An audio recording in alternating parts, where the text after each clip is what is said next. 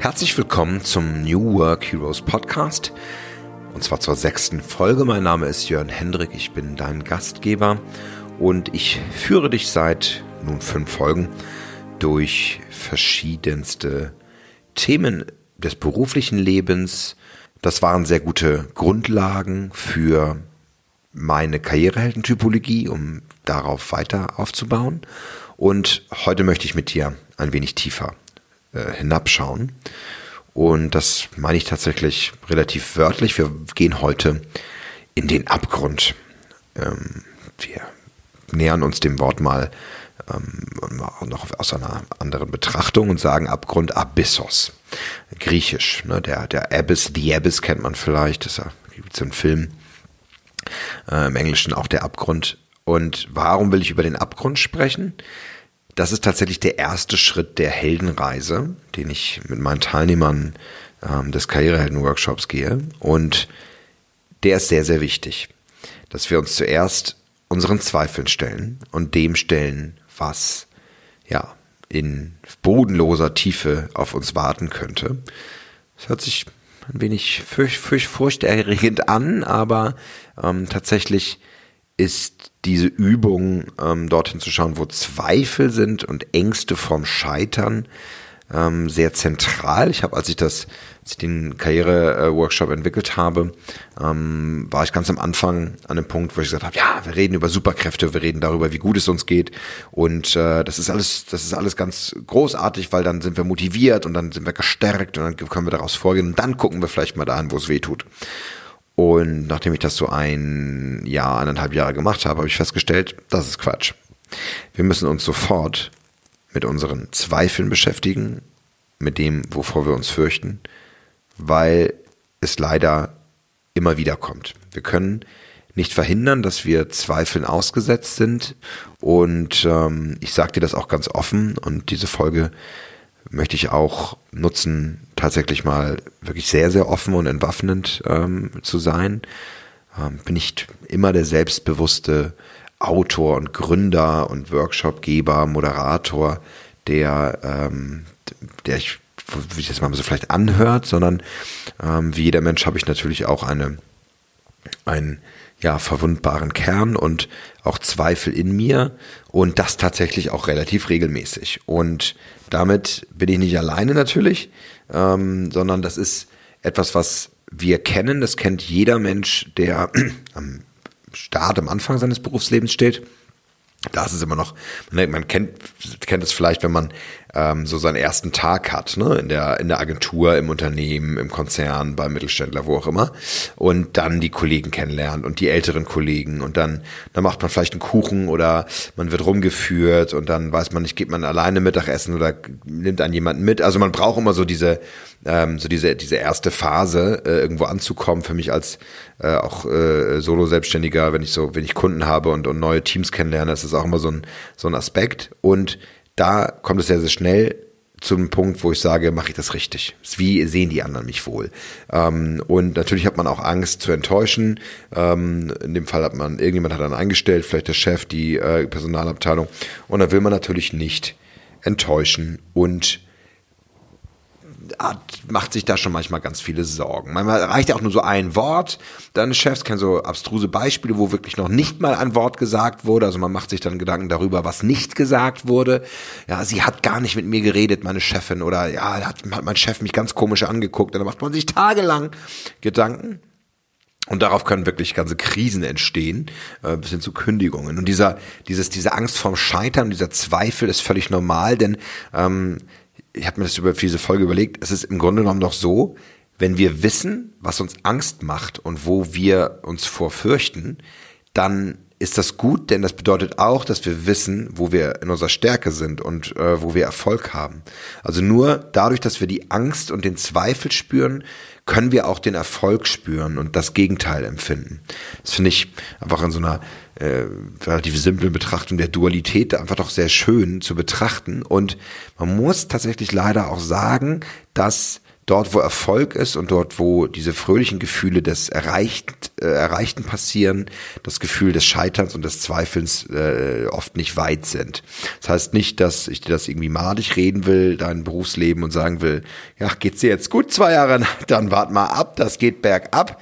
Ähm, das Leben und gerade auch das Berufsleben ist allerdings ähm, keine gerade Linie, sondern bewegt sich ähm, mal mehr oder mal weniger ähm, nach oben und nach unten. Und diese Reise, diese Heldenreise, die ich ja auch durchgehe, im Konzept zu betrachten, also das, was ich so als wirkliche Meisterschaft betrachten würde, ähm, auch fürs eigene Berufsleben, ist, dass, ähm, dass du dir ein, ja, ähm, eine, eine Erfahrung zulegst oder ein dickes Fell, was dir einfach ermöglicht, ähm, solche ähm, ja, solche Krisen zu meistern und daraus erstarkt auch hervorzugehen. Das, gut, muss man nicht mal wieder diesen, äh, dieses, dieses, dieses äh, gerne zitierte Bild äh, nehmen, das sagt, ne, wir müssen aus Scheitern lernen, wir brauchen eine Kultur des Scheiterns äh, und wir müssen aus Fehlern lernen.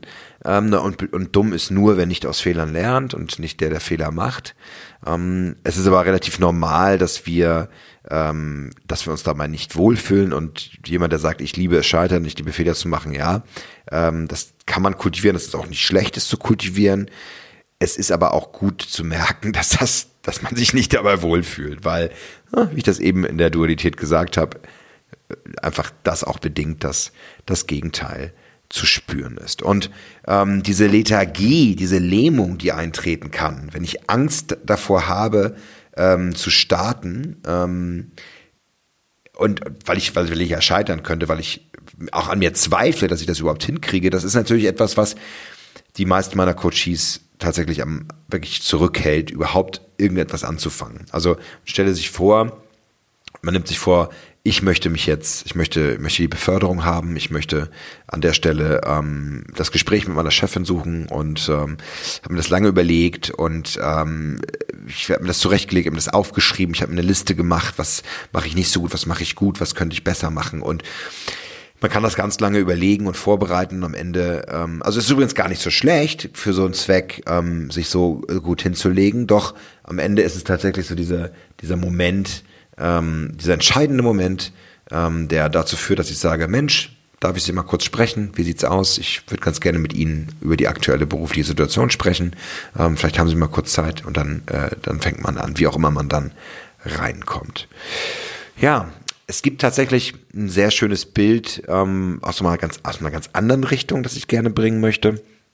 Weil ich, weil ich das Bild einfach sehr schön finde und ich glaube, auf dem Audioweg in der Beschreibung kann das auch, äh, auch inspirierend sein. Und zwar, ähm, weiß ich, ob, du, ob dir das Tarot was sagt. Das ist so ein Kartenspiel. Das wird oft so ein bisschen mystifiziert, dass man zu einer Wahrsagerin geht und da, werden einem die Karten gelegt. Auf jeden Fall kennt man so solche, solche Begriffe ja. Und es ist ein, einfach ein, ein Kartenspiel mit ganz, ganz vielen Symbolen und da kann man dann, ähm, ja, da kann man die Pattern-Making-Maschinen-Gehirn verrückt spielen lassen, verschiedene Muster betrachten. Auf jeden Fall gibt es da auch so Reisen und verschiedenste, ähm, verschiedenste äh, Karten. Und eine ganz spannende Karte, die zum Beginn gelegt wird, ähm, es gibt verschiedene Arkana, verschiedene, äh, verschiedene äh, Kelche und Dolche und wie auch immer, aber so eine ganz, eine Karte, die ganz am Anfang ist, ist die des Narren.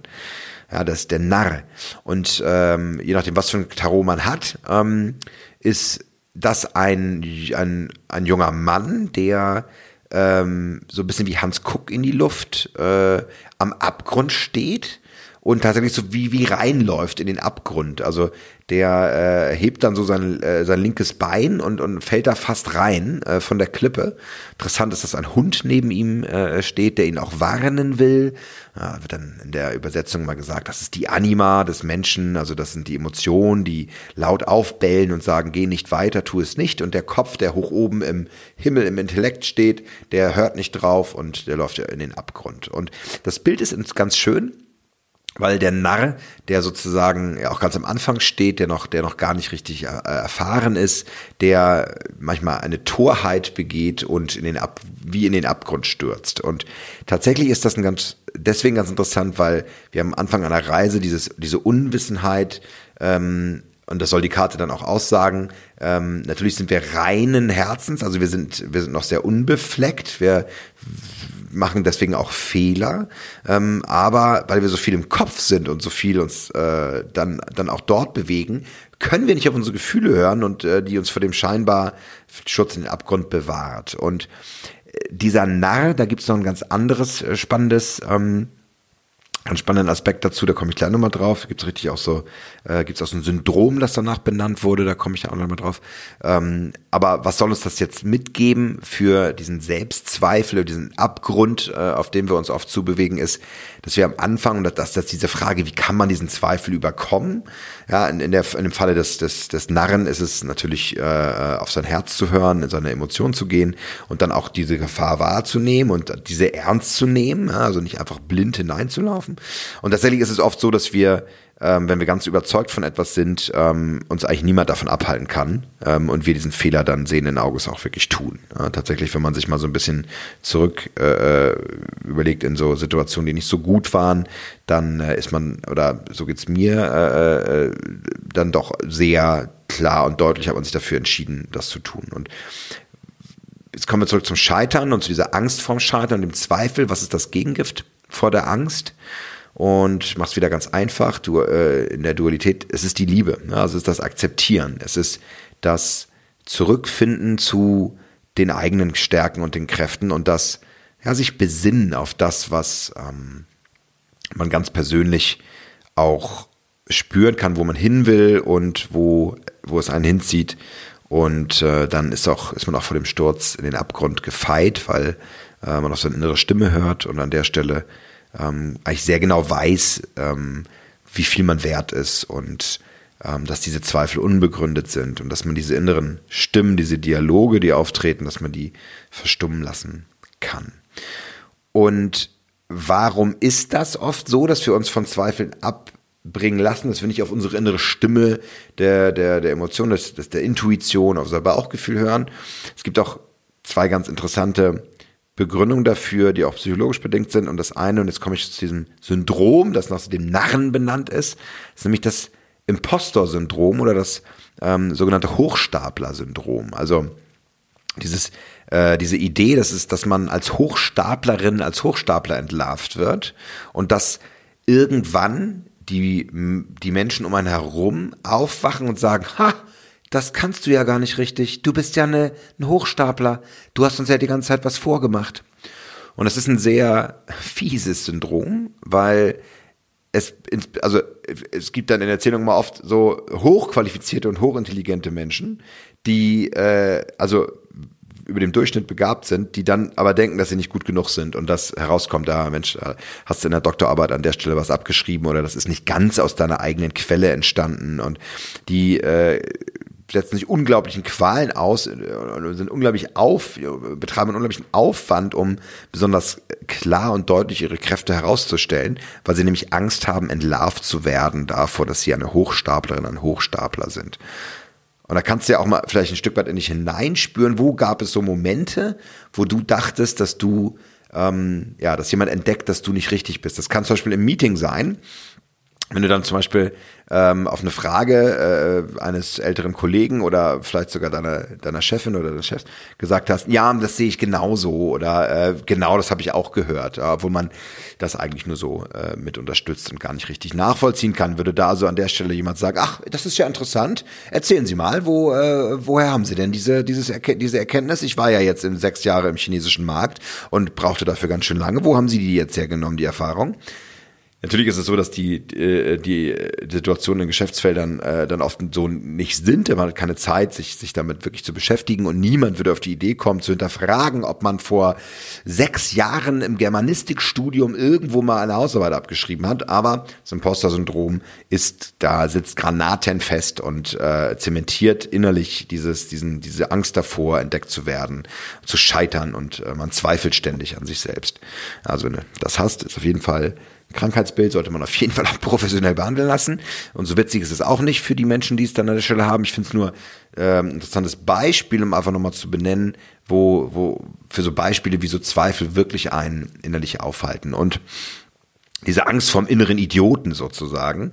Ähm, und da gibt es noch einen weiteren Punkt und das ist ähm, so diese, diesen, diesen Aspekt der Selbstsabotage. Also es, vielleicht kennst, kennst du das so, äh, von, von, ähm, von Prominenten? Gibt es ja immer wieder ähm, große Geschichten der Abstürze, ja, sei es nun irgendwie über Drogen, Alkohol, Exzesse ähm, etc. Plötzlich sehen die schönsten, die wunderschönsten Popstars aus, wie heruntergekommene äh, äh, Landstreicher, die ähm, völlig abgestürzt sind und all ihr Geld ausgegeben haben und drogenabhängig sind oder denen es nicht gut geht. Und dahinter steckt auch ein, ein ganz fieser psychologischer Aspekt, und zwar dieses Abstürzen, diese Selbstsabotage wird entlarvt das eigene Wertgefühl zu dem, was man sich sozusagen gönnt, erreichen zu können.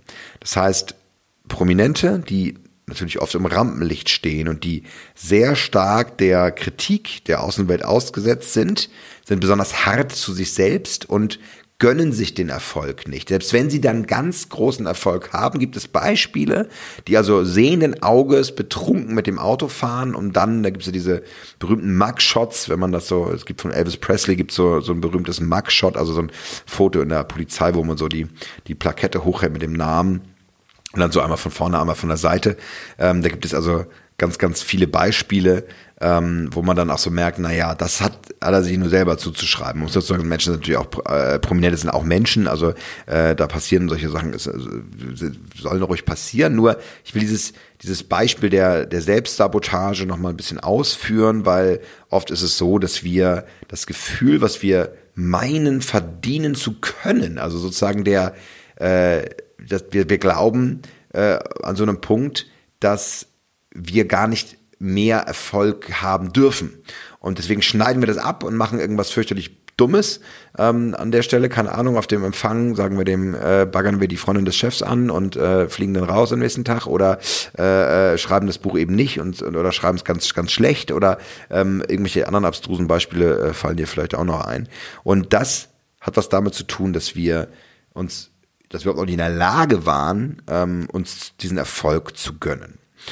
Ja, das sind so ein paar Beispiele, ähm, wie intensiv dieses Scheitern ähm, auf uns zukommt. Und du merkst schon, das ist eine, also eine rein psychologische Reise an der Stelle. Und wenn du an der Stelle äh, vielleicht auch intensive Gefühle hast, weil du merkst, verdammt, das ist jetzt genau das, das was hat er da gerade beschrieben? Das ist ja, das habe ich ja, lebe ich jetzt, sehe ich jetzt ganz klar vor mir, dass das genauso ist, dann ähm, kann es durchaus sein, dass du da nochmal genauer hinschauen solltest. Ähm, auf der anderen Seite, ähm, glaube ich, ist es auch relativ normal. Also ähm, ich habe immer wieder Situationen, wo ich mich auch schäme, wenn man in Meetings ist oder vor, vor, vor, vor einer riesigen Mannschaft von 30 Leuten, wenn ich mich verspreche oder irgendwie der Computer nicht. Letztens ging mein Computer immer aus, der hatte so einen Fehler.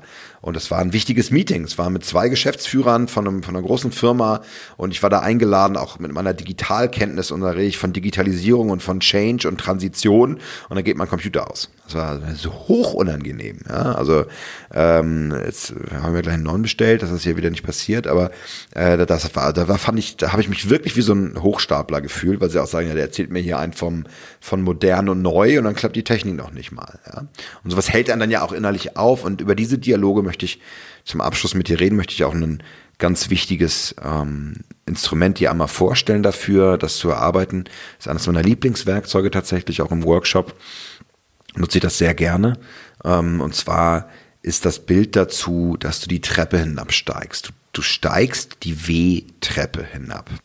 Und das ist ein erstaunlich einfaches Werkzeug, ähm, wo man denken würde, also was soll das denn jetzt bewirken? Denn ich möchte tatsächlich, möchte dich fünfmal warum fragen.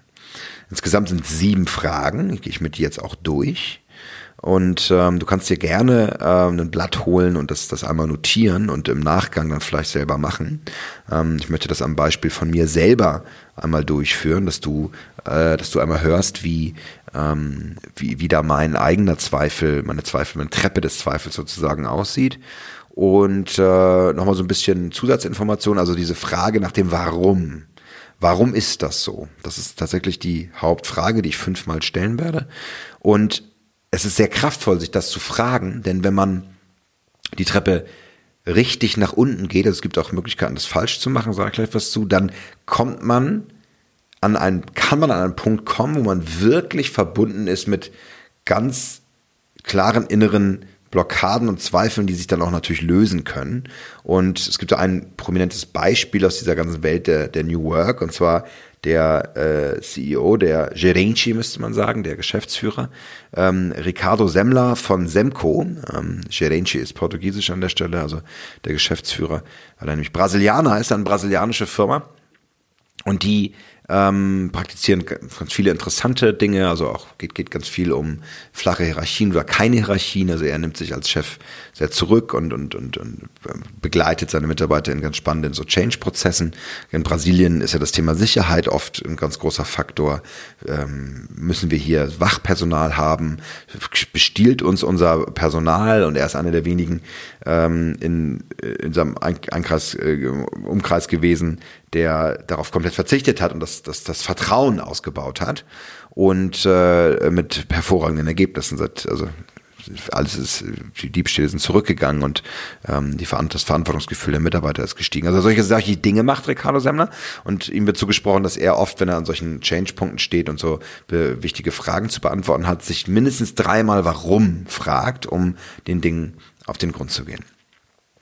Ja, bist du bereit? Wollen wir die W-Treppe einmal gehen? Dann möchte ich äh, dir kurz vorstellen, wie diese sieben Fragen aussehen und äh, wozu ist dieses Werkzeug gut? Es ist genau dazu gut, diese Zweifel, die wir in uns tragen, die wir vielleicht so noch nie so richtig beleuchtet haben, ganz klar, ähm, sag ich mal, aufzubohren und Licht drauf zu werfen in den Abgrund, in das Dunkle, weil ne, da wo Licht ist, da ist Verständnis und man könnte vielleicht auch so sagen Liebe, so dass wir das zur Auflösung bringen können, denn wenn es ins Licht geht, ne, wenn wir äh, wenn wir an der Stelle, wenn wir Klarheit haben, dann ähm, dann löst ist es durchaus so, dass sich Zweifel auch auflösen können und ich äh, will damit hier einmal durchgehen. Die erste Frage, die wir uns stellen, ist: Woran zweifelst du? Warum bist du hier?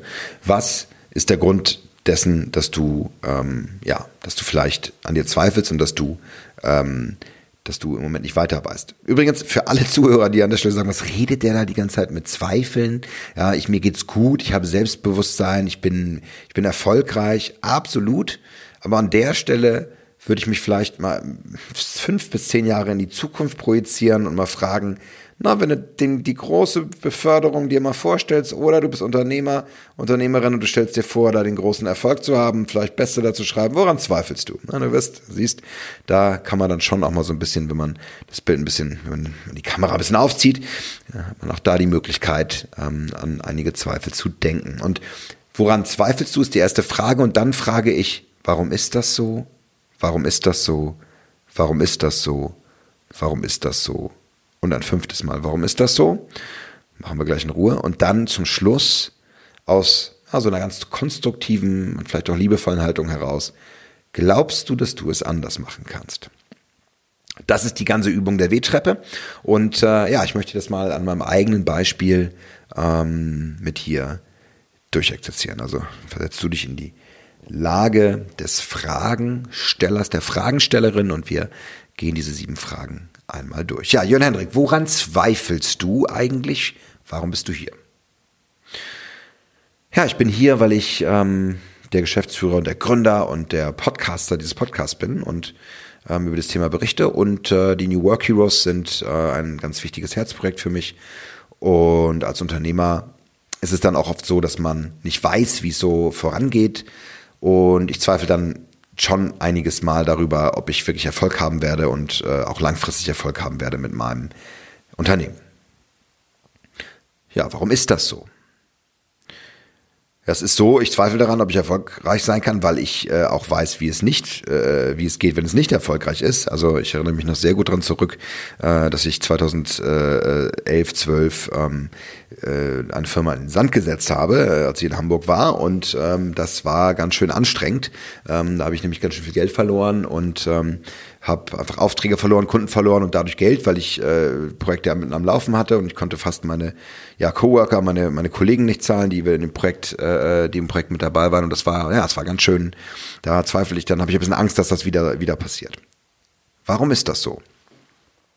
ja, es war auf jeden Fall ein sehr unangenehmes Gefühl. Insofern möchte ich das natürlich vermeiden und, und will, will gar nicht scheitern. Ähm, und äh, merke natürlich auch, dass da auch Druck von meiner Familie drauf liegt, weil als ich dann jetzt nach Berlin gekommen äh, bin, in, in der Zeit war ich an einer Festanstellung und dann ging das aber irgendwann nicht mehr weiter. Ich bin dann auch gekündigt worden, ähm, weil als Unternehmer unter äh, einem Geschäftsführer zu arbeiten äh, und einem kleinen Team ist unheimlich herausfordernd und ähm, ja, dann bin ich immer so ein bisschen die Spirale wieder tiefer hinab und konnte mich nicht so richtig rausschaukeln und dann ist das wirklich sogar so weit gekommen, dass ich äh, ja, dass ich äh, finanzielle Probleme hatte, ähm, die ja, die dann auch sehr schwer waren für mich.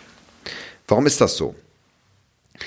Ja, es ist natürlich so, weil ich, ähm, wenn du dann so finanziell, ähm, also so viel Steuern nachzahlst, die ich nicht nachzahlen konnte, weil das so, ich bin über den Umzug irgendwie mit dem Finanzamt nicht so richtig transparent gewesen und habe das so von mir hergeschleppt und war dann einfach auch irgendwie, weil so viel auf einmal war und ich habe dann noch nach Jobs gesucht und und wollte mich äh, irgendwie da rauskämpfen und dann hat man wie so ein Brett vor äh, den den den dem Kopf, weil man sagt, jetzt muss ich durchziehen und so ein bisschen wie so ein Panikmodus war da weitermachen und das, das ist einfach ein ganz blödes Gefühl, was ich so nicht wieder haben will. Ich will aus einer inneren Stärke heraus äh, äh, mich mich weiterentwickeln und nicht aus Angst heraus, dass der Gerichtsvollzieher klingelt und hier irgendwie Kuckuck äh, mir an meine Möbel klebt, ähm, weil das ist auf jeden Fall etwas, was ich nicht wieder erleben will.